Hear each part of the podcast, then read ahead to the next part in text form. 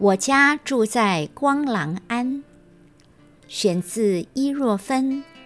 陪你去看苏东坡。姐姐，你拍这菊花，这菊花很美。我回头看见她，大约十岁的小女孩，头发扎起马尾，皮肤黑亮，一双炯炯有神的大眼，更显清澈。我朝他点点头，微笑一下，继续拍着竖立在菜园烂泥堆里的这座残碑。碑身有四分之一陷入杂草土块，有明显龟裂后修补的痕迹。除了碑头“重修光廊安记”几个篆字还依稀可见，碑文漫画不清。碑音有“中正”两个大字，不晓得。是当时立碑的时候已有，还是后来刻上？姐姐，你踩到他家的葱了。身后又多了两个年龄相仿的小女孩。马尾女孩提醒我，这里可是私人菜园子呢。我收起相机，问他：“你家在哪里？”四下有农舍和猪圈。刚才走进这不及两米宽的光廊路，除了淡寻牛屎觅归路，还和大腹便便的老母猪、活蹦乱跳的花公鸡、小母鸡擦身而过。我家住在光廊庵，他说。我闻声一震。光廊庵的主人可是九百多年前的苏东坡先生呢。你知道这是什么吗？我指指重修《光廊庵记》的残碑。苏东坡，他和他的朋友异口同声的回答。那边还有东坡井。他伸长手臂往右前方比划，又说那边叫。坡景村，东坡居士谪于丹耳，无地可居，掩息于光廊林中，摘叶书名，以记其处。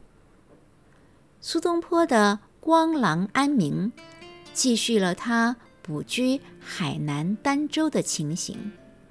他说：“海风障物，吞吐。”呼吸，蛇腹魑魅，出怒入鱼。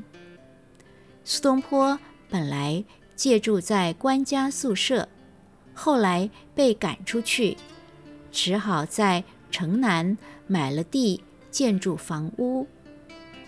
屋子附近是光廊树林，所以取名叫光廊庵。光廊树呢？我问他。就是那三棵吗？三个女孩大笑：“那是椰子树啦！”果然是都市来的无知姐姐啊！虽然被叫姐姐有点不好意思。光廊树长得怎么样？我环顾周围，没那个椰子树高，叶子大大的，本来有的全部死光砍掉了。他们争先恐后地说：“没有光廊树的光廊庵。”苏东坡说：“此地生之未宅，死谓之墟，有老死难荒的决心。”两年多以后，他获赦北归，终淹于江苏常州。光廊庵。毕竟是苏东坡一生少有的不动产。历代前往儋州的文人和官僚，不免到此缅怀凭吊，或是在原址修建苏公祠，纪念着一代文豪。从元朝到清朝，以光廊庵为基地的苏公祠，范围逐渐扩大。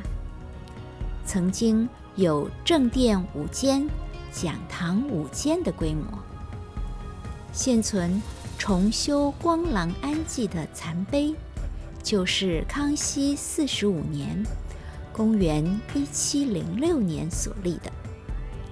可能碑文字迹太过模糊，有的说这个碑立于明末，有的说立于清朝道光年间，碑文详细内容也不清楚。到了民国初年，昔日的屋宇被夷为平地。现在游客到海南儋州。大多会参观以苏东坡海南友人李子云的在酒堂为基地修建的诗意古雅的东坡书院。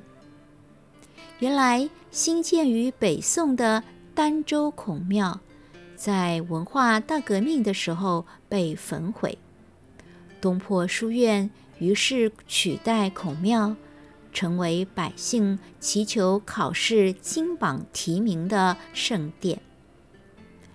走在儋州中和镇，被家家户户门口红彤彤的楹联吸引。左右长幅对仗工整，门楣横批齐全。沿着门框上端，福贴五张红纸，象征。五福临门。无论是新颖的楼房，还是陈旧的宅厝，那样诚心一笔一画的书法，不是工厂大量印刷的产品，使人好奇。这个街上赶着牛车，屋后劈柴烧火，墙角排列腌菜瓮缸的古镇。怎么把苏东坡《赤壁赋》化为窗户上方的一道红光，写着“清风明月”。清风明月是春联吗？不求财富，不求权贵吗？睫毛得滋地，意意村向勇。苏东坡在迁居光廊庵之西，听见邻居小孩诵读，欣然作诗。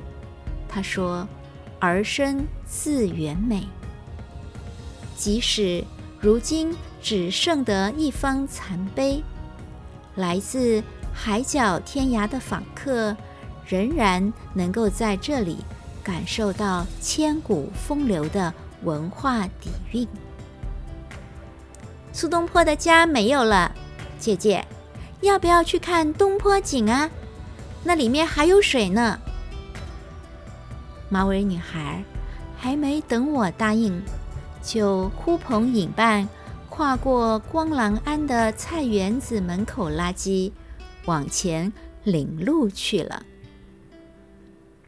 我是伊若芬，为您介绍我的书。陪你去看苏东坡。